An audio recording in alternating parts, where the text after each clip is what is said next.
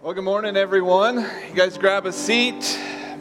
If you haven't already, my name is Chris. I'm one of the elders here, and uh, we're really glad that uh, we're all here together to worship this morning. I'm going to ask you guys to, to join me in a word of prayer, and then we'll have a call to worship, and we will sing together. So, you guys bow your heads. Heavenly Father, we thank you for all that you've done, even up to this point this morning. God, you have brought us all here for a reason. Your Spirit has already began to work in our hearts and prepare us for what, to, what we're going to hear from you, how we're going to experience you, and how we're going to re- uh, just realize more of how much we need you. We also know how much you love us. We know how much you love us because you sent your son Jesus to earth to live a perfect, sinless life, to die a horrific, terrible, awful death. But it doesn't end there, but to resurrect and uh, defeat sin and death for us. Your love is unmeasurable. Your grace and your mercy, words cannot describe. But this morning, I pray that your people, those of us that are in this room and those on the live stream, will make an effort to worship you with every bit of our being that we would proclaim the good news of Jesus, the name of Jesus, and that we would share the, the love and the unity that we have in Jesus this morning. Help us to do all of that and so much more. We pray all this in Jesus' name. Amen. All right, if you would stand with me and look to the screens for our call to worship this morning from Psalm 29. Ascribe to the Lord the glory due his name. Worship the Lord in the splendor of holiness. God is worthy of our praise. Amen. Let's worship Him together.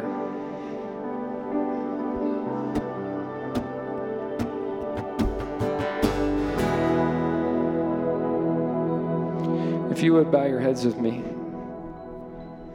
Heavenly Father, we come to you today. It's a new day.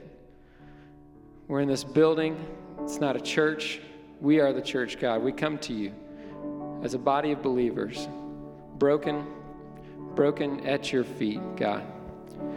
And God, we're so thankful for your Son who's died for us, who has borne those sins on the cross for us.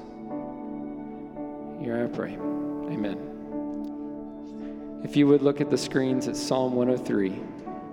The Lord is merciful and gracious slow to anger, and abounding in steadfast love. He will not always hide, nor will he keep his anger forever. He does not deal with us according to our sins, nor repay us according to our iniquities. For as high as the heavens are above the earth, so great is his steadfast love toward those who fear him. As far as the east is from the west, so far does he remove our transgressions from us. We really can't fully imagine how great God, great God's love is. Over and over and over again, God is there for you and for me. He went farther in his love for you than anyone you know or love. He died on the cross for our sins, tearing the cloth from the temple and leaving something just as great as, as him, the Holy Spirit. Take this moment to ask the Holy Spirit to speak into your life, your decisions, your heart, your mind, everything. Then pray before big decisions and take the time to pray before small decisions. Our time with God is precious, and we have time. We have to make time with the Lord to really develop that relationship with Him. God loves you, and His Spirit dwells within you. Listen to His Spirit speak to you.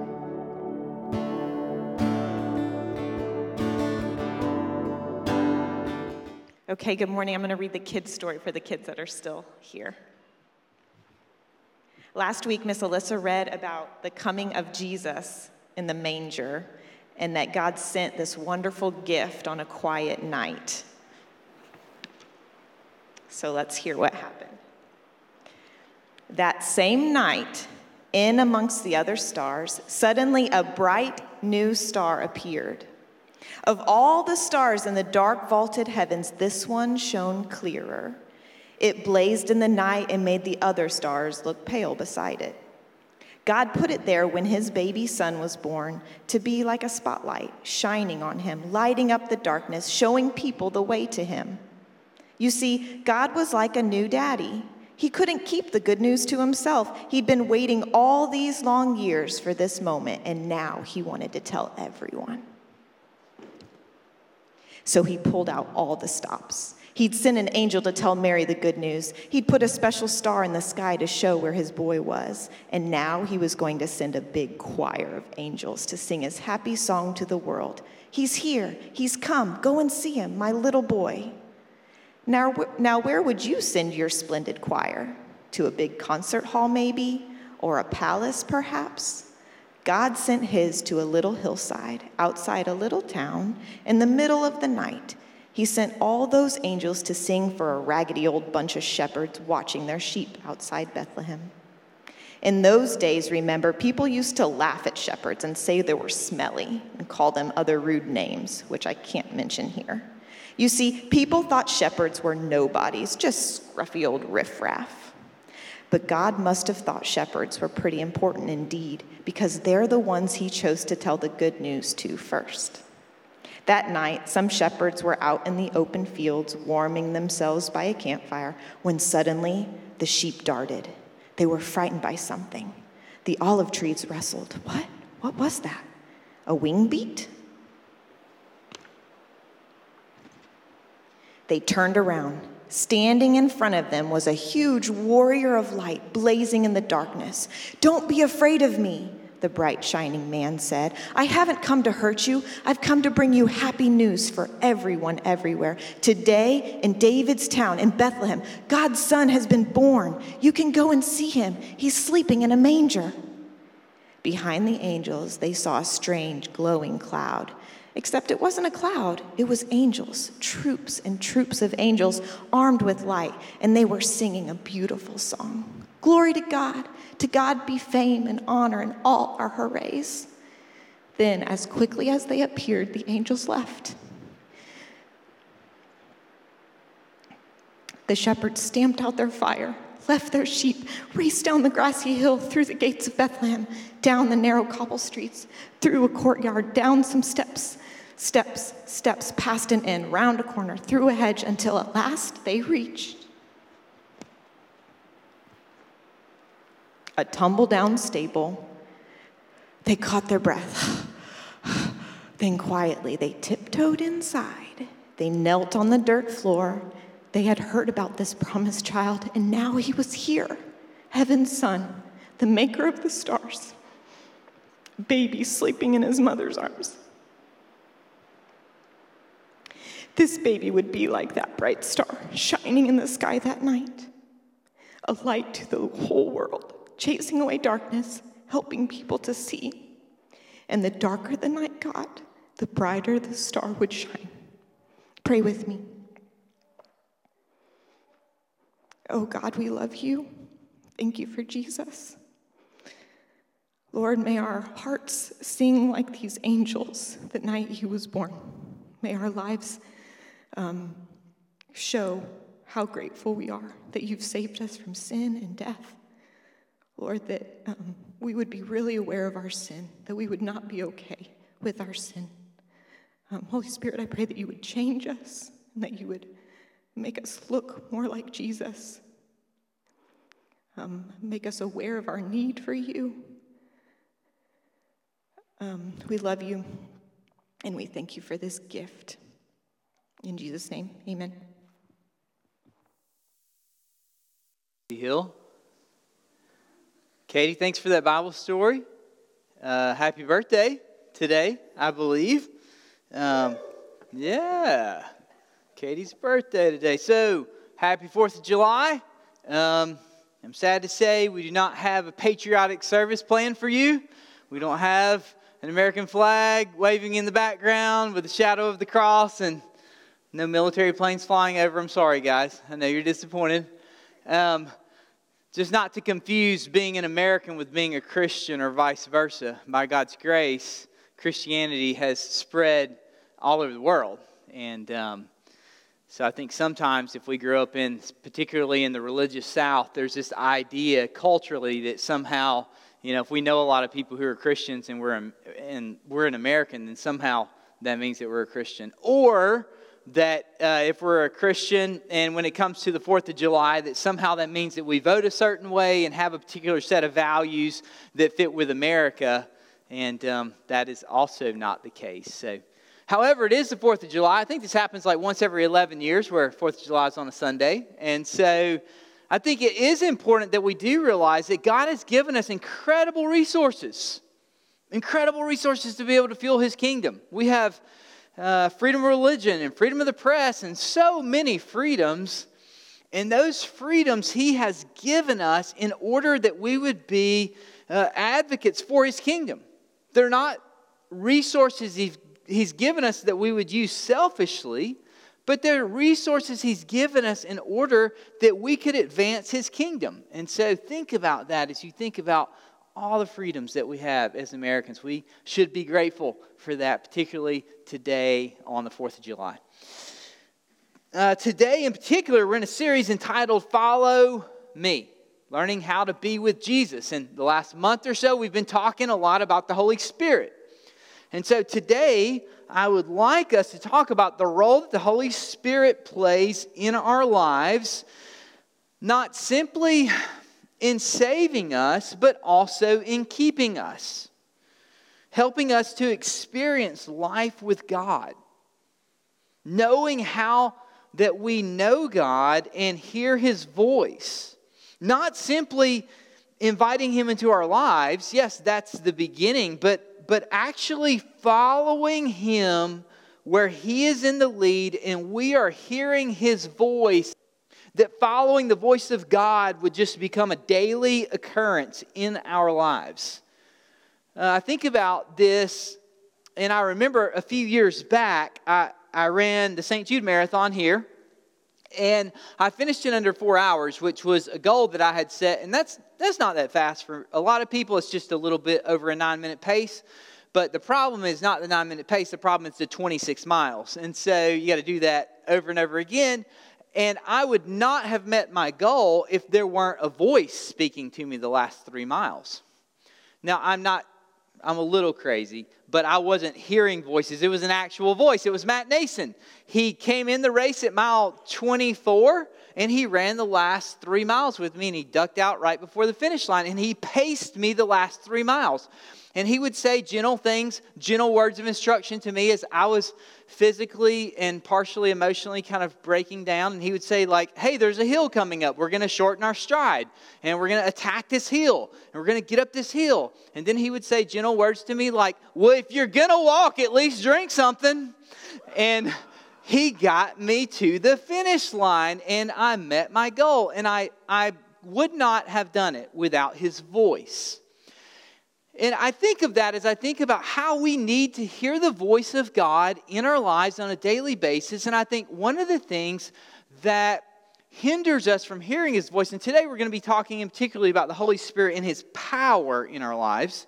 I think one of the things that hinders us the most is the way in which we center ourselves in the story.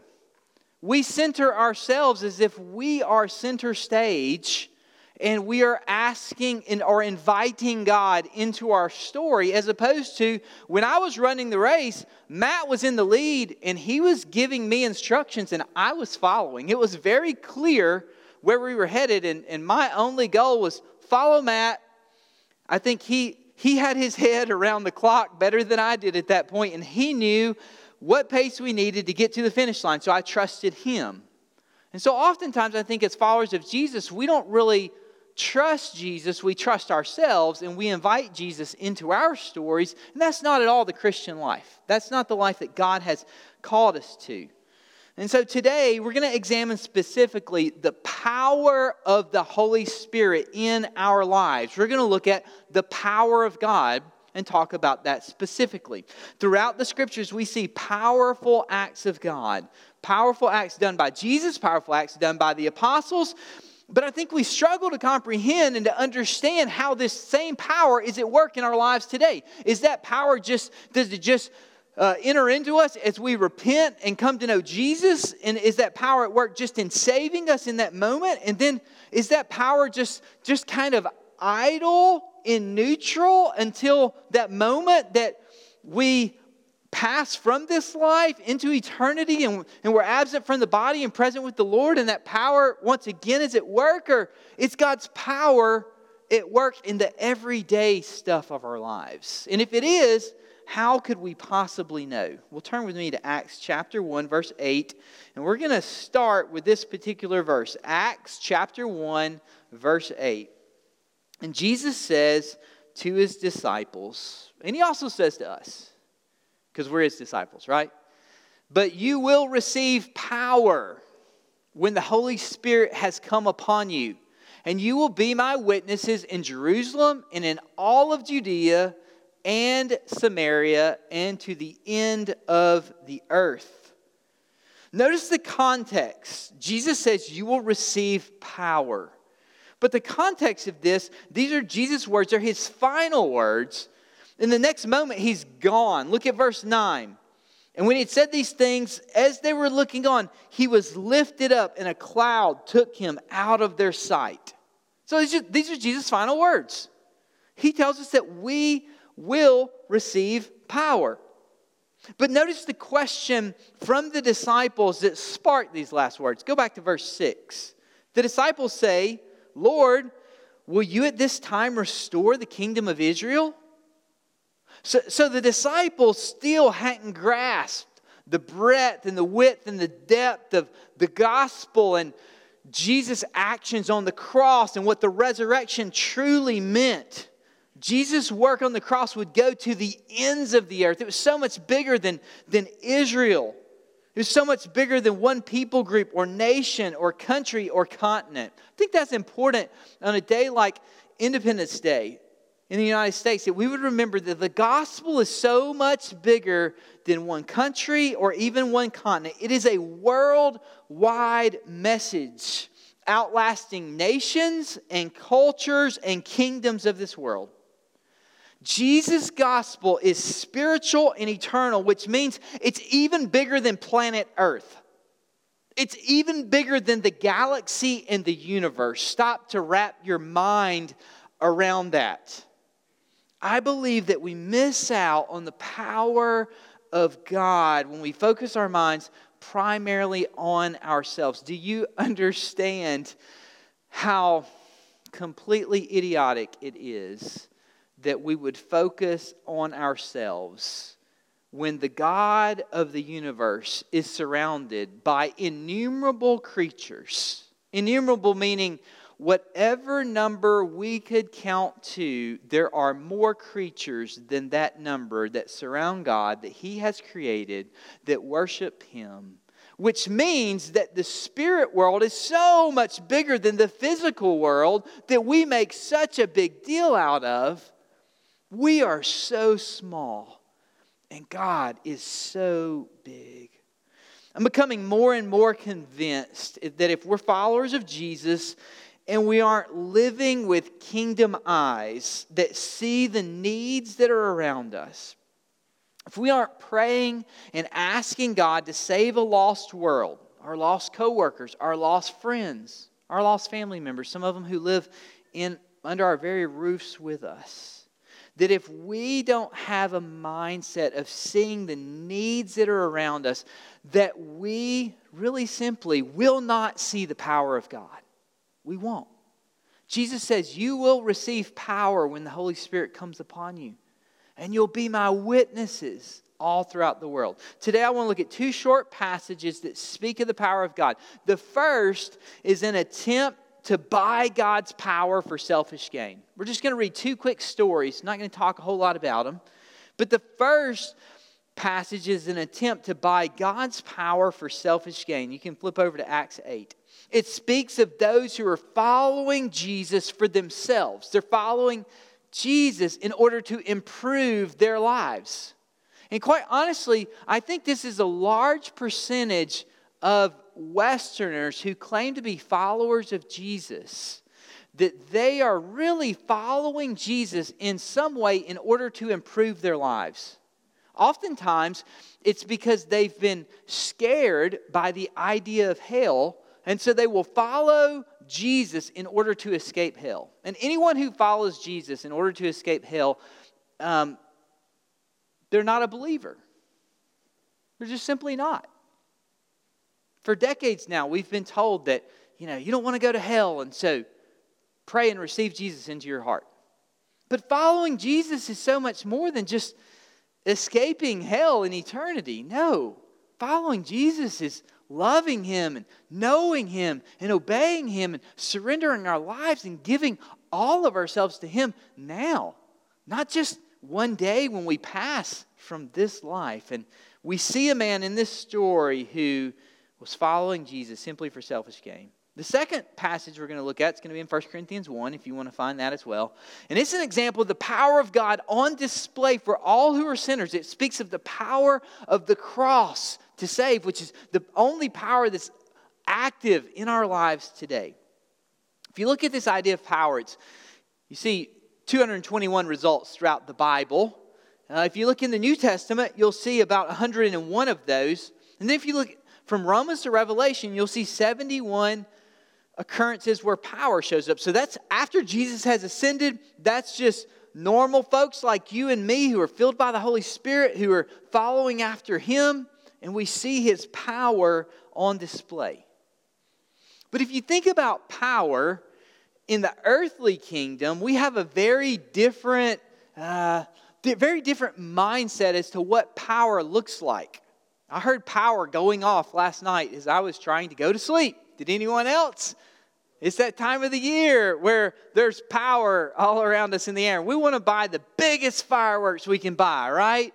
I mean, for us, power is, you know, boom, it's big, it's loud, it reverberates, and I hear it at 12:30 at night as I'm laying in the bed, and I'll continue to hear it for Sunday night and Monday night and probably next weekend. That's just kind of what happens in Memphis. But we think of power in this way that to be powerful means to have resources and money and influence and authority and to be recognized by others. And power's really shifted over the last few decades. It's, it's kind of funny, especially in, with social media and technology. We have to be really careful what we uh, give our time and attention to because back in the day, uh, you could write a blog, but you actually had to have something decent and relevant. You had to be a critical thinker in order to actually be popular as a blogger. This was just a few years ago. Well, now anyone can write any wild and crazy idea on Facebook or whatever social media platform, and people can banner back and forth, and it seems as if anyone can be powerful in our day and time. But the problem with power in our day is that power always corrupts. Earthly power always corrupts. And we've seen that throughout the 1800 megachurches that uh, are in existence today. And over the last decade or so, we've seen powerful leader after leader after leader that Christians have deemed as powerful, and we've seen them falling whether that's the James MacDonalds of the world or the Darrin Patricks or the Mark Driscolls, and I could go on and on and on. And these are guys who were great, supposedly Bible teachers, but the way in which we thought about power was somehow, um, somehow it was off. We, we love people who have powerful giftings. We love people who have powerful talent. We even love presidents who seem powerful. But the problem is, is that for most people, their gifting and their talent outpaces their character. We've seen that happen all throughout churches over the last few decades. And my guess is, is that if you've been disenfranchised with the church, I'm guessing that you have been under leadership whose giftings and talents outpaced their power or outpaced their character and you blame them for it. And we should. But I think that we, who we really should blame is we should look at ourselves and say, what is it about America? And I'm going to get back to the scripture in just a second. But what is it about America? What is it, folks? Up until the 60s, there were about a dozen megachurches in America. A dozen. D.L. Moody, huge megachurch, amazing preacher. C.H. Spurgeon, about a dozen. There's 1,800 today. Go back and look at Robert Schuller and the Crystal Cathedral and his message of, of universal religion that anyone could come to faith. And there's something about America where we've begun to see that power is associated with people and with talent and with gifting. But I think our, our idea and our definition of power is all misconstrued, especially within the church. Because actually, God wants the church to be powerful, and He wants to give His power to you. He wants you to be powerful men and women for His kingdom who reflect His glory. And when someone has godly power, they become more humble. When someone has earthly power, they become uh, more narcissistic, power always corrupts, and they become more prideful. But when you have power from God, you know it's not your own, and so you're humbled by it. And you reflect His glory because you know that what He's doing in and through your life has nothing to do with you and everything to do with the cross. So let's look at two quick stories Acts chapter 8, verse 14 through 24. Verse 14 Now, when the apostles at Jerusalem heard that Samaria had received the word of God, they sent to them Peter and John, who came down and prayed for them that they might receive the Holy Spirit, for he had not yet fallen on any of them, but they had only been baptized in the name of the Lord Jesus. Now, this isn't normative. Um, if you go back and study the book of Acts, you see this happen a couple more times. And if you want to know why it happened, I can't tell you. I don't know. What is normative is that we receive the Holy Spirit at the moment of repentance in which we come to know God. When we surrender our lives to Jesus, we're born again, and in that moment, we're filled and sealed by the Holy Spirit. In this particular occurrence, it seems that it was important that not only the apostles who were left in Jerusalem, but also that the rest of the church would come to understand that this gospel was uh, crossing ethnic lines and cultural lines. And so it's very clear, both to the apostles, the church in Jerusalem, uh, all those Jewish Christians, and now to these Samaritans, that the Holy Spirit has come and that they're not to be a part of a separate Christian church, but the same church, the church of Jesus. And so Peter and John go down, they lay hands on them, these people received the Holy Spirit. Now, the story gets really interesting. Now, when Simon saw that the Spirit was given through the laying on of the apostles' hands, he offered them money, saying, Give me this power also, so that anyone whom I lay my hands may receive the Holy Spirit. But Peter said to him, May your silver perish with you because you thought you could obtain the gift of God with money. You've neither part nor lot in this manner, for your heart is not right before God. Repent, therefore, of this wickedness of yours, and pray to the Lord that, if possible, the intent of your heart may be forgiven you. For I see that you're in the gall of bitterness and in the bond of iniquity. And Simon answered, Pray for me to the Lord that nothing of what you have said may come upon me.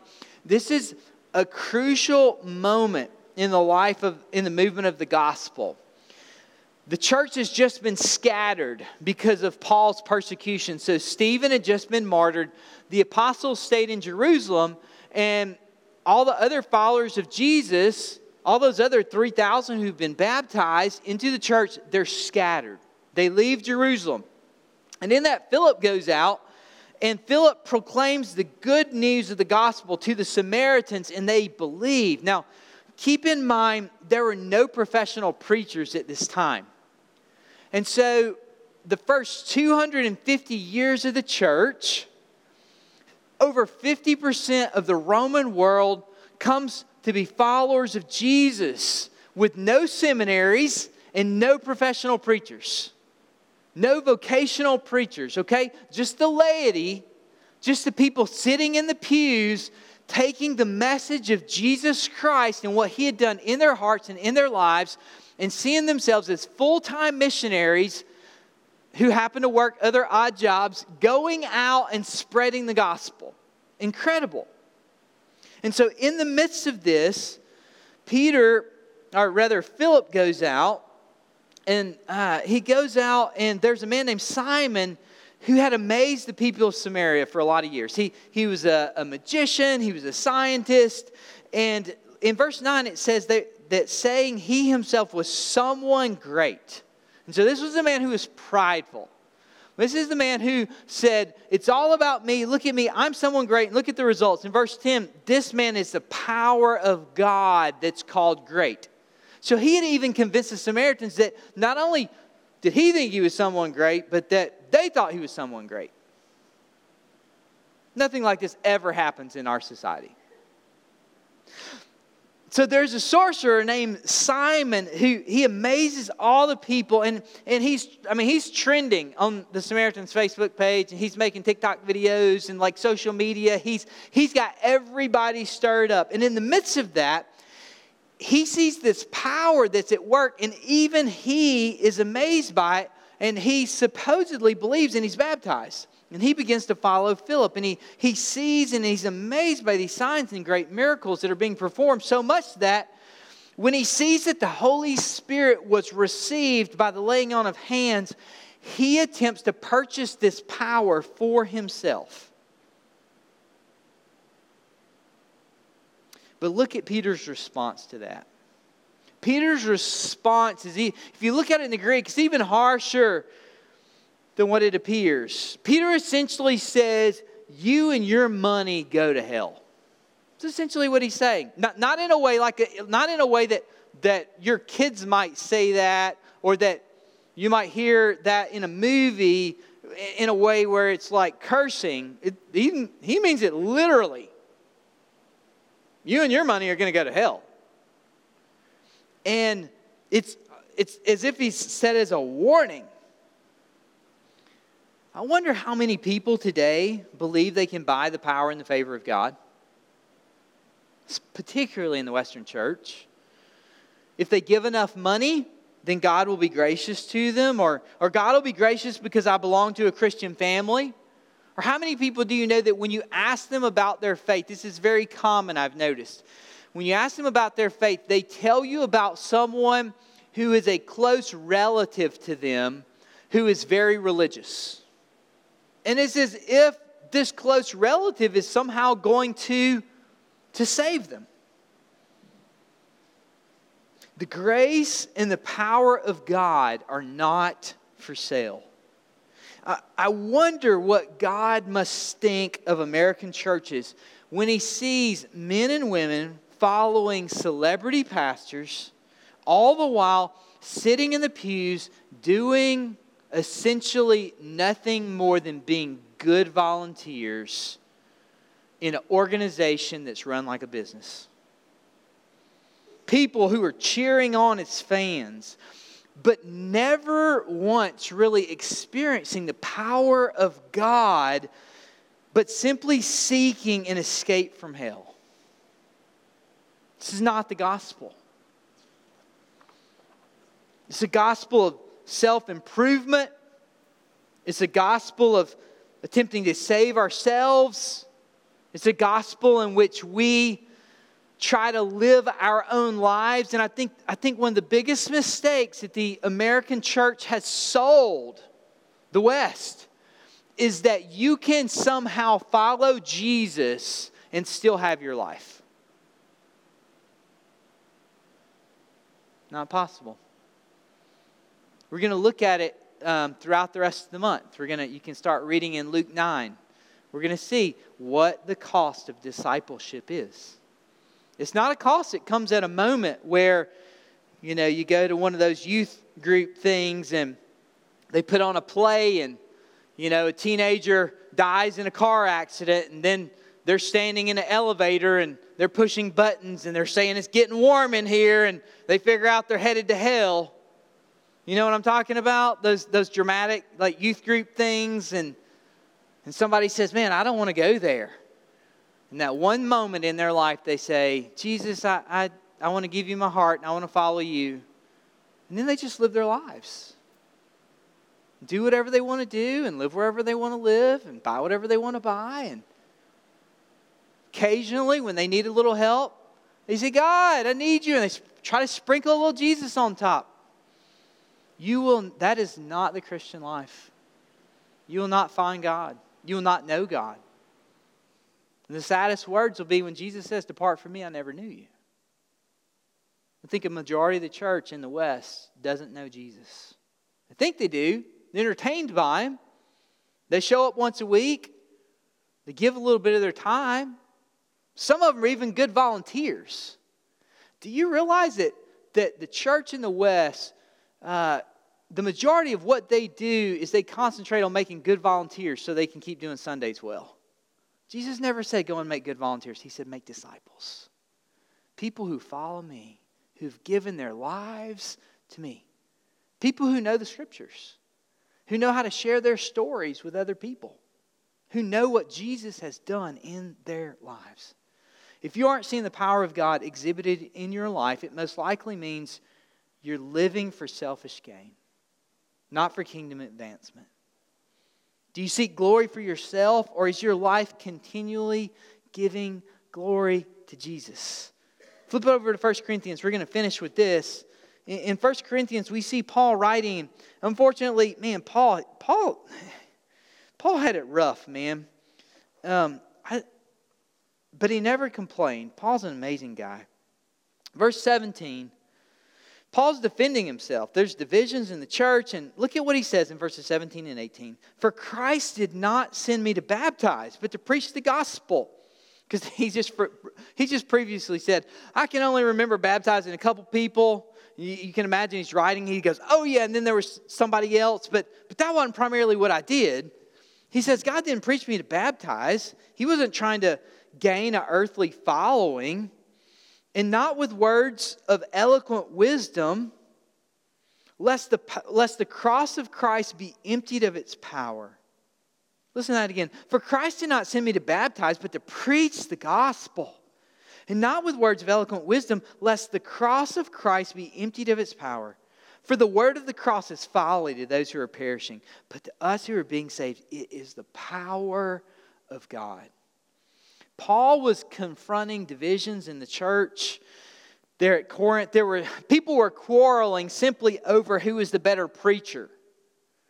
And as a result of that, some people were saying, I follow Apollos. Others were saying, I follow Paul. Some were saying, I follow someone else. And this never happens in the church today. We, we never argue over things like this. And um, sorry, I'm a little overly sarcastic today. And Paul, for some reason, in the midst of all of this, he says, he responds his preaching was not with eloquent words. Paul's intention was not to be the center of attention. He didn't want to steal center stage from the cross of Jesus Christ. He knew his power was nothing compared to the power of the cross.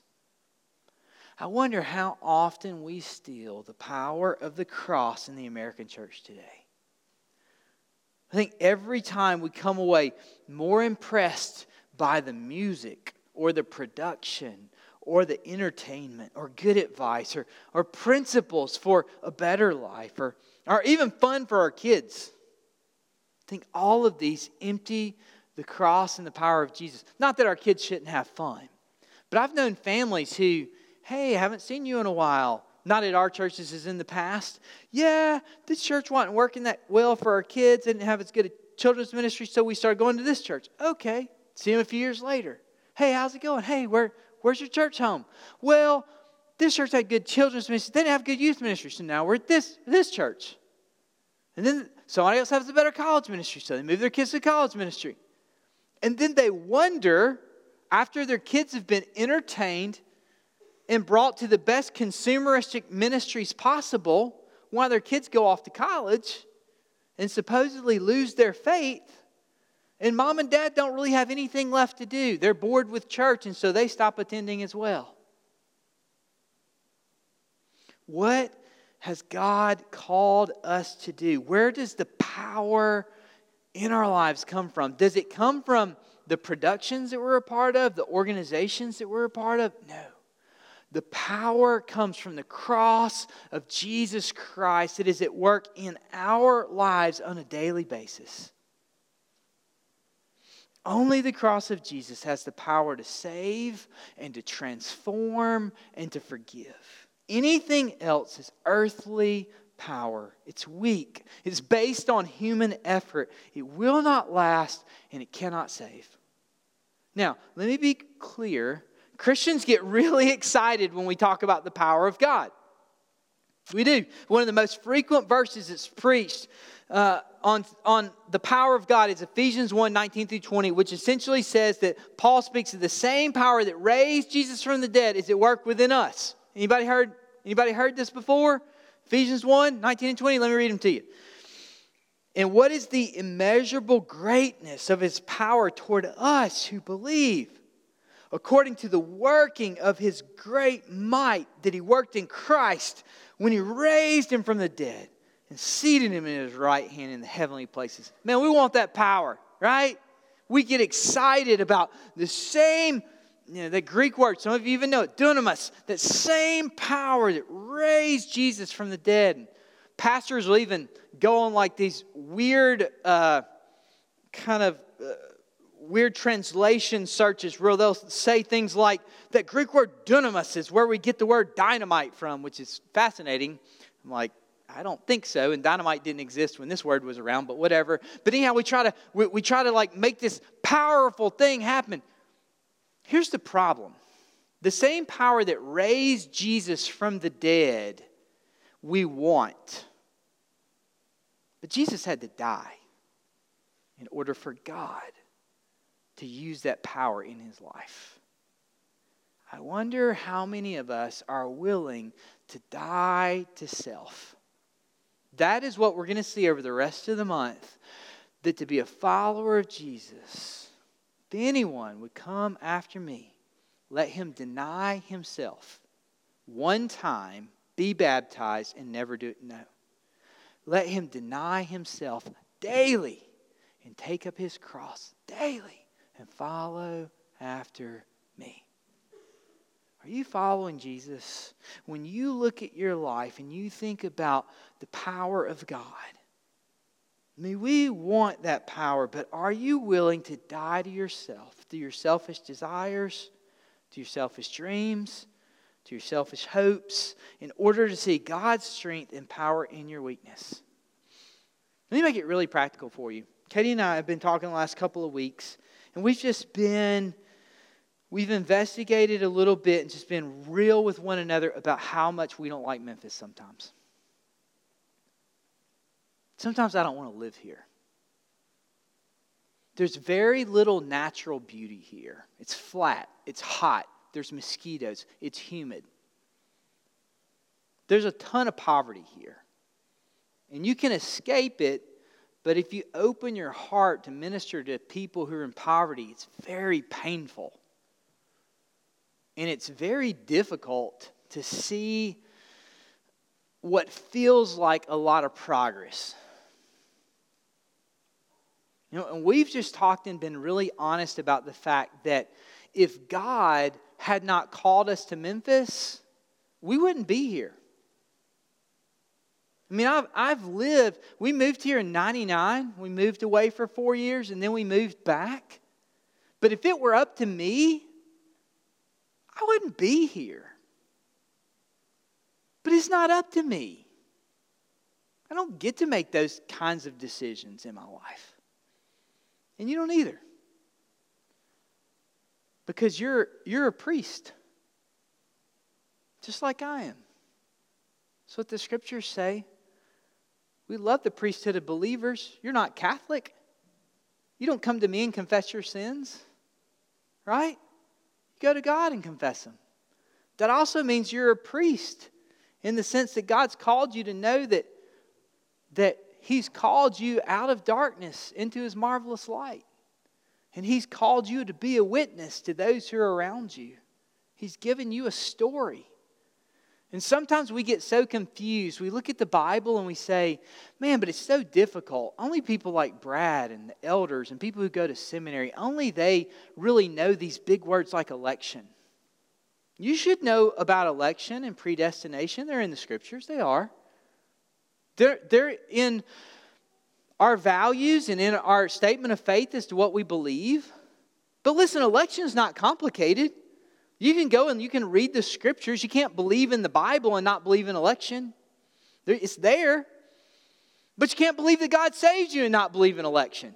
So you don't have to, un- to understand election. It just means, I don't know. I was running from God and He called me out and He chose me and He saved me and He gave me a new life.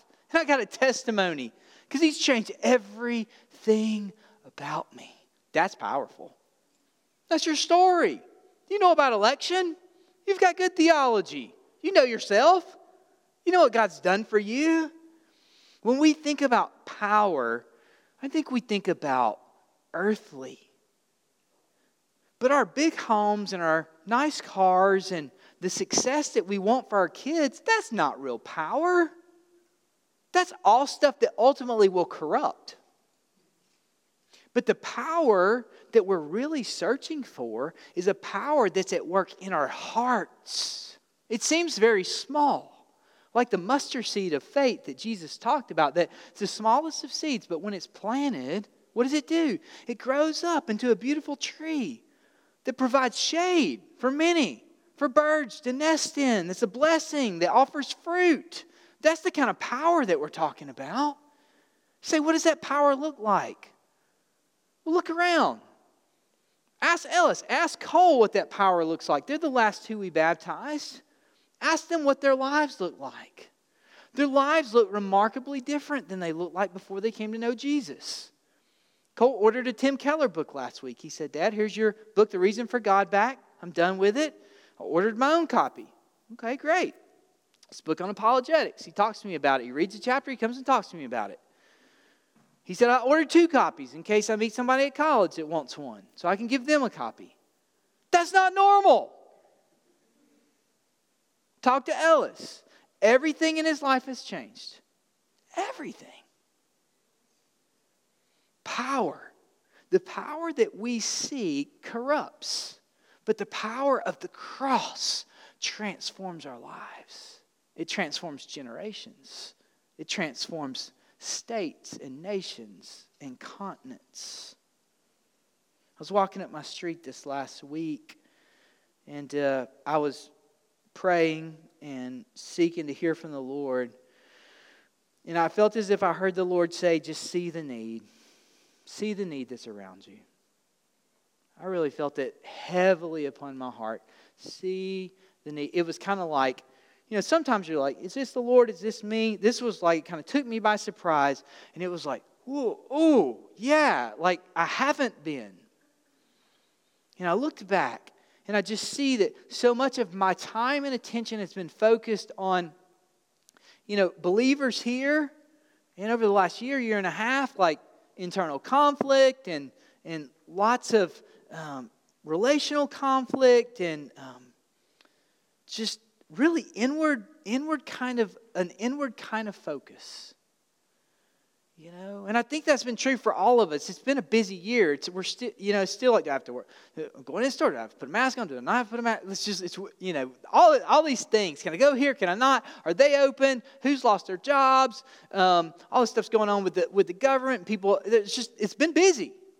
But I think that over the course of that, there has been this inward, for me at least, this inward focus. You know, managing ministry, it's, it's easy to simply overlook a world that is in need all around us. And God has given us the power of the cross to declare to this world in need, and it is the most powerful message. The cross changes everything, changes our attitudes, our motivations, our values, the rhythms of our life. I live in Memphis because of the cross and probably nothing else at times. The cross. Are you seeing the power of God at work in your life? If not, come to the cross. Jesus died in order that you and I might know God, that we could find life, that we could receive forgiveness and freely give to a world that is hungry for something real. The gospel is powerful. I want you just to think where do you most need to see the power of the cross in your life? Wherever it is, come to Jesus. He's all you need, He's more than you can imagine. I'm going to ask Caleb if he would to come up and um, just play for us. And uh, I just want to invite you to do something a little different today. Um, if something from the scriptures today has resonated in your heart and, and you just seem to sense that you need the power of God in your life, uh, whether it's for something that needs to be healed or if it's for someone that doesn't yet know the gospel, I'm just going to invite you to do something that's going to require courage. I'm going to invite you to hop up and come down and kneel right here at the front, and I want to pray over you. But there's something when we take a step of faith and say, God, I need your power, in which God meets us in that. And if you don't need God's power, it's fine. Stay where you're at. If, if, there's no, if you're like, I'm good, there's nothing that comes to mind, that's okay. But if there's something that comes to mind, I just want to invite you. And so I want to, if you would, just bow your heads with me. And God, I just, uh, we come to you right now. And God, we just recognize that we are weak and that we are in need and that we are selfish and that, God, we're sinners. And that, God, so often we get pulled into living incredible lives that reflect our own power and our own ability. But God, we need change to take place in our hearts that would enable us to see that this physical world that is around us is so small. And that God, your power and your story of the cross and the resurrection are so big. And God, I pray that you would just continue people who see with eternal eyes. Like Jesus looked at Jerusalem. He saw that beautiful city with all the lights and all the people, and he saw them as you see them, God. He said, They're sh- like sheep without a shepherd. God, that we, you would give us eyes as long as you would have us here in Memphis, all of us. God, we're your missionaries, that we would, we would see people as you see them. So, God, right now, for each of us as we kneel before you, God, we just say, We need your power. God, we humble our hearts. God, we ask you to forgive us for all the ways in which, uh, God, that we have thought that we weren't human. God, would you forgive us for thinking that we can be all things to all people, even our families? even our spouses. God, would you forgive us for so easily turning our eyes away from the cross and the power of the resurrection and seeking help in so many other avenues, so many other things. God, would you give us through your Spirit, God, just would you give us an anointing that, that God causes our cup to overflow, that causes us to be hungry for you, that causes us to lay down in green pastures and to be satisfied? God, whatever the hurts that need to be healed are in these individuals' lives, God, would you come through your Spirit and minister to them now in this moment? God, would you give them images of healing and of your grace and of your mercy? God, would you give them images of you, of the good Father who's waiting for his child to return? Would you remind them of the beauty of the cross and the power that you displayed in Jesus' life? Would you enable us to lay down our lives, whatever that means, to die in order that that seed might grow and that your kingdom might come and that your will would be done.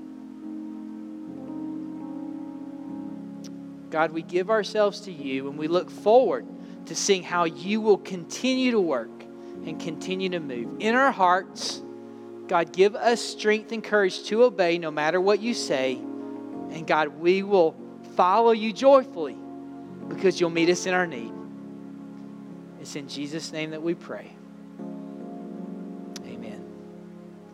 I'm going to invite you, if you would, just to join together with your missional community and to take communion together.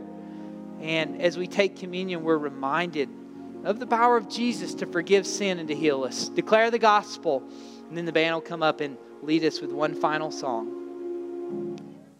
All right. Thanks for joining us in this holiday weekend. I hope you guys uh, spend some time with family, some time off, and are safe out there. All of us, be safe. Memphis is crazy. Uh, we close with a benediction, so let's receive it uh, this morning. It comes from 2 Corinthians. Finally, brothers, rejoice. Aim for restoration, comfort one another, agree with one another, live in peace. And the God of love and peace will be with you. Greet one another with a holy kiss. All the saints greet you. The grace of the Lord Jesus Christ and the love of God and the fellowship of the Holy Spirit be with you all. You guys are dismissed. Check, check.